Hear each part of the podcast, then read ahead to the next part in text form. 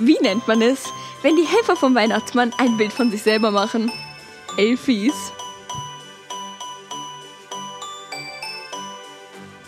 Und damit herzlich willkommen zur Weihnachtsepisode des Schülerzimmers. Bestimmt feiert ihr Weihnachten nicht das erste Mal. Deswegen denkt ihr wahrscheinlich, ihr wisst bestens Bescheid. Luis versucht euch jetzt mit seinen Fun Facts das Gegenteil zu beweisen.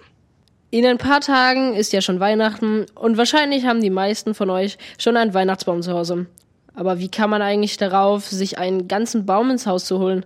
Damals standen immer grüne Pflanzen für Lebenskraft und man hat gedacht, damit würde man sich Gesundheit ins Haus holen.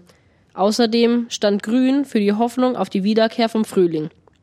Im Mittelalter hat man dann wirklich ganze Bäume geschmückt, allerdings standen diese Bäume eher fürs nächste Jahr, sozusagen Neujahrsbäume.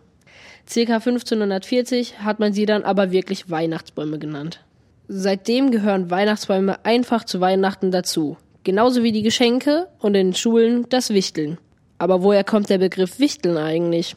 Der ursprüngliche Brauch vom Wichteln besagt, dass das Geschenk dem Beschenkten heimlich zugesteckt wird, so wie die nordischen Sagengestalten Wichtel es tun. Sie tun heimlich Gutes. Morgen wichteln sicher viele von euch in den Klassen. Für die von euch, die noch kein Geschenk besorgt haben, gibt es jetzt ein paar Last-Minute-Wichtel-Ideen. Wenn ihr keine Ahnung habt, was ihr der Person schenken sollt, dann geht es ihr bestimmt genauso. Dann schenkt ihr einfach eine Glühbirne, dann wird ihr sicher bald ein Licht aufgehen. Oder schenkt der Person ein Stück Zucker. Warum? Um ihr den Tag zu versüßen. Wenn die Person eine schlechte Note und schon längst das Handtuch geworfen hat, schenkt ihr einfach ein neues Handtuch. So kommt man doch richtig in Weihnachtsstimmung. Ob die Besucher bei unserem Tag der offenen Tür auch so in Weihnachtsstimmung waren, hört ihr jetzt. Was war denn so äh, dein schönstes Geschenk an Weihnachten? Ein Lego-Haus. Geld. Also generell, wenn es äh, selbstgemachte Geschenke sind. Das beste Geschenk ist immer das nächste. Irgendetwas, das von Herzen kommt und nicht unbedingt immer was Materielles. Ich habe mal von einer sehr guten Freundin von mir eine Reise geschenkt bekommen. So, das war ganz schön, genau. Aber es sind dort oft so Kleinigkeiten, ne? So, wenn da jemand an mich gedacht hat, wenn zum Beispiel äh, jemand ein Buch gefunden hat, was irgendwie genau zu mir passt, da freue ich mich total drüber. Oder auch einfach so Dinge, wo ich weiß, das würde ich mir gerne selber kaufen, aber ich wusste es gar nicht. Und dann hat das jemand gebracht. Also es geht mir gar nicht so darum, dass das was Großes ist oder irgendwie sowas super Teures wie ein iPhone oder sowas, sondern wenn sich jemand Gedanken um mich gemacht hat, da freue ich mich eigentlich am meisten drüber. Was ist denn so euer Lieblingsessen an Weihnachten oder was esst ihr immer an Weihnachten? Schokolade. Kekse, äh, Kuchen, Fondue, Raclette, ich esse alles. Also Kartoffelklöße mit Rotkohl und Hühnchen. Also bei uns ist es so ähnlich, nur wir essen meistens Ente dazu und wir backen auch immer ganz viel. Also ich persönlich esse an Weihnachten total gerne Kekse, besonders die von meiner Oma, weil die macht die eigentlich jedes Jahr nach so einem kleinen Geheimrezept und jeder aus der Familie isst die dann immer sehr, sehr gerne.